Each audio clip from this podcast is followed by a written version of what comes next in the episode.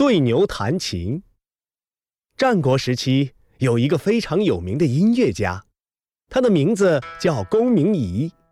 公明仪很会弹古琴，那可是当时的大明星啊，大家都喜欢听他的音乐。听完公明仪的音乐呀，我就像吃了世界上最甜的蜜一样，心里甜甜的。每次我不开心的时候，听一听公明仪的音乐，就会开心起来。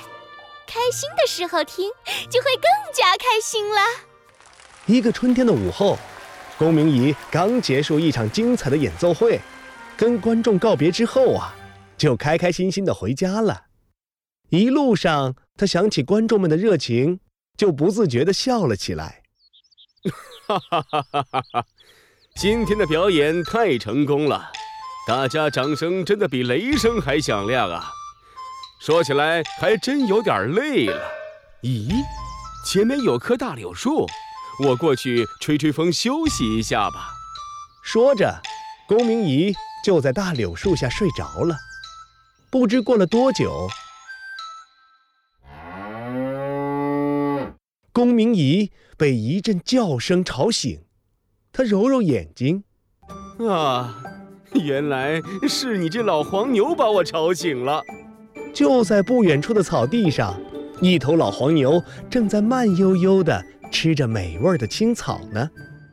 喂，黄牛兄弟，你一个人吃这么大一片草，也太棒了吧！老黄牛没有理睬，依然低头吃着草。这老黄牛一点儿也不懂礼貌，我这么有名，他理都不理。哼，我给他弹一首音乐，让他知道我的厉害。公明仪想着，得意的笑了。于是，公明仪坐起身来，又对着老黄牛说道：“黄牛兄弟，今天你走大运了，我心情好。”给你弹一曲吧，平时别人想听都听不到呢。说完，公明仪把双手放在琴上，轻轻地拨动着琴弦，弹了一首十分轻柔的曲子。在路边采花的小姑娘听到了，不知不觉的也跟着音乐跳起舞来。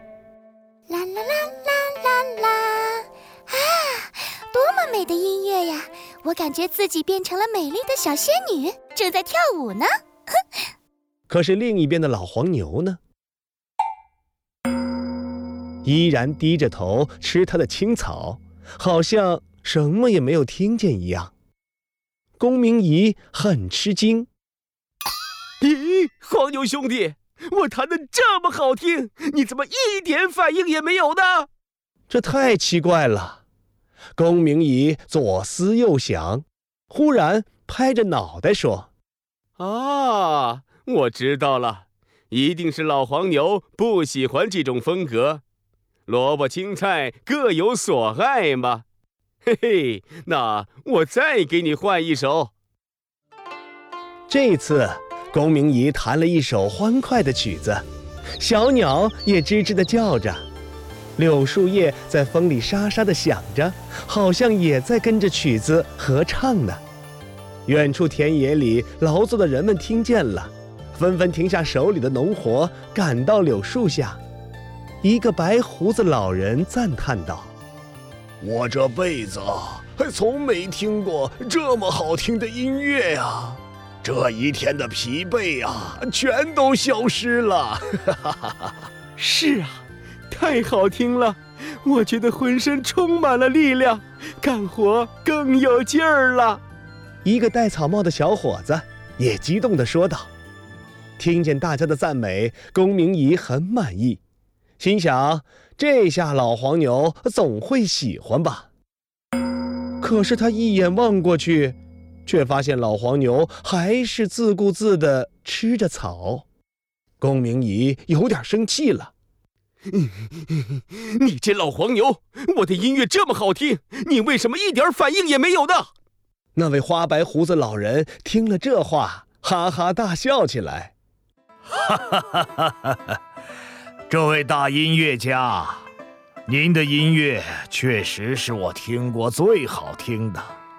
可是牛和人不一样，他并不懂琴，也不懂音乐。您对牛弹琴，他当然听不懂了。您要弹一点他听得懂的。哈哈哈哈哈！原来如此，谢谢您告诉我。公明仪左思右想。忽然灵机一动，我知道了，我知道了，这回一定对了。于是，龚明仪又重新开始弹奏，先弹了像蚊子一样的嗡嗡声，嗡嗡嗡，嗡嗡嗡。黄牛最怕蚊子咬了，听到嗡嗡声，赶紧摇起尾巴，像拍打蚊虫一样扭了起来。再给你来点别的。哈哈哈哈哈哈！公明仪又弹了一些像牛叫一样的哞哞声，老黄牛以为是其他的牛在叫，不再摇尾巴了。他抬起头四处张望，寻找自己的小伙伴呢。哈哈哈哈！黄牛兄弟，这回我给你弹的音乐，你听懂了吧？公明仪开心极了。他大笑着收拾好东西回家了。这，就是对牛弹琴的故事。它出自《眸子理惑论》。这个成语的意思，就是对不讲理的人讲道理，就像对牛弹琴一样，是没用的。也告诉我们，讲话要选择好对象，说一些对方明白了解的事情。